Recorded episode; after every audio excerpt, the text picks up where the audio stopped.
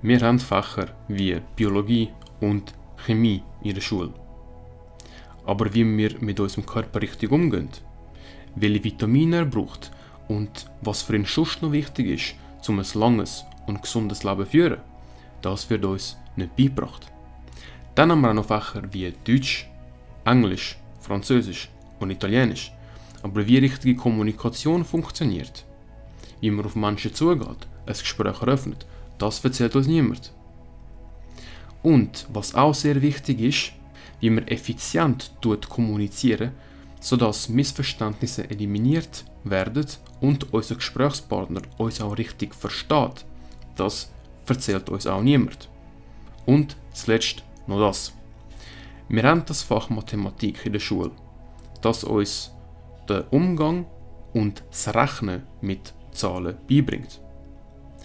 Niemand erzählt uns aber, wie der Umgang mit unserem Geld funktioniert, wie wir das Geld vermehren langfristig, wie wir das investieren.